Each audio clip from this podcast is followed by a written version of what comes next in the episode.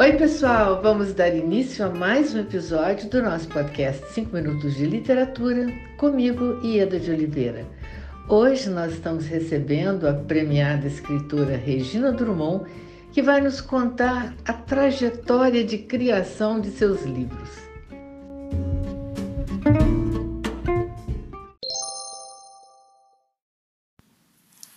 Querida Ieda, olá!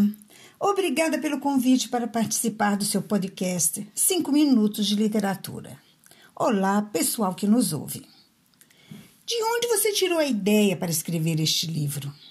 De onde vem a inspiração para escrever os seus livros? Estas são as perguntas mais recorrentes da minha vida.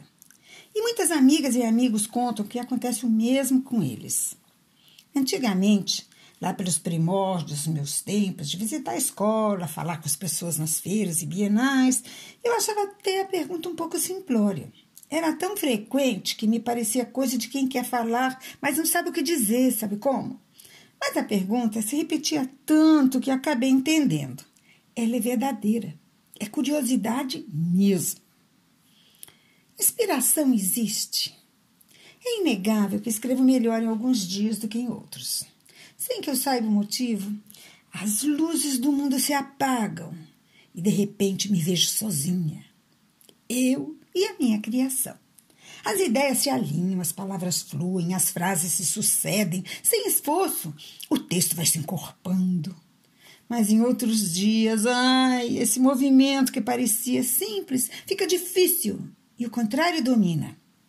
As ideias não se encaixam. As palavras nunca parecem certas. As frases não se ajeitam. O texto se arrasta, feio, mal enjambrado, sem graça. Mas eu me forço a escrever. Forço, empurro. E muitas vezes jogo tudo fora no dia seguinte e escrevo de novo. Melhor. Então, inspiração existe. A diferença é que acima dela está o profissionalismo. Eu vivo dos meus livros, então tenho que escrever, arrumar ideias, cumprir prazos. É isso que muda tudo. E onde buscar as ideias? Essa seria a pergunta exata, aquela lá do comecinho. Respondo sempre: olhe lá fora, abra a janela, repare no que você vê, no que está à sua volta. Observe o mundo. Todos os autores escrevem sobre a vida isso quer dizer que todo o material que precisamos está ali, bem à nossa frente. A questão é como ver isso. Pode ser com os olhos do rosto, mas também pode ser com os olhos das lembranças, ou melhor ainda, com os olhos da imaginação. O que eu realmente vou usar é uma herança de todos os livros que li, de todos os filmes que vi, de todas as conversas que tive e ouvi, de todos os fatos, acontecimentos, de tudo que de alguma forma aconteceu comigo ou mesmo passou por mim. Eu costumo ir tomando nota de tudo. Tenho sempre um caderninho na bolsa para registrar uma ideia, uma fala, uma frase interessante que ouvi, um lugar que vi eu me lembrei, enfim, tudo que chama a minha atenção. Hoje em dia, eu até gravo no celular e mando uma mensagem para mim mesma. Quando descrevo uma personagem, procuro pensar em alguém de verdade. E, claro, invento um monte em cima dessas pessoas, que são a minha base. Um lugar, idem.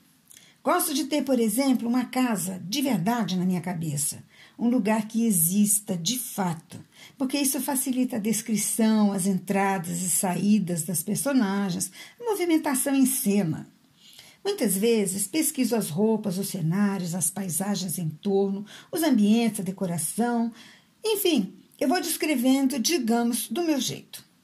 Todo mundo já sabe que cada descrição é única. E se você pedir para 10 pessoas desenharem o que você descreve, você terá 10 desenhos incrivelmente diferentes. Acho que é por isso que eu adoro viajar, em especial para conhecer lugares novos. Cada um deles pode vir a ser o cenário de uma nova história. Cada pessoa que vejo ou encontro pode vir a ser a minha personagem.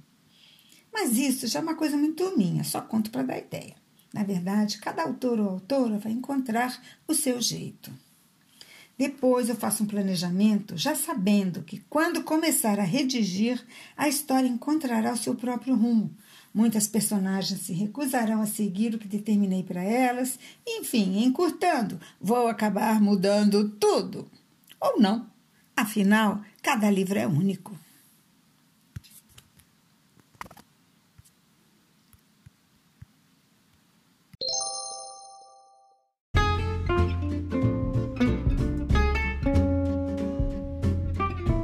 Regina, muito obrigada pela sua participação. Foi um grande prazer ter você conosco e muito obrigada a você, ouvinte, pela sua audiência. Aguardo vocês no próximo episódio do nosso podcast 5 Minutos de Literatura, onde estaremos sempre trazendo temas que possam enriquecer o seu olhar.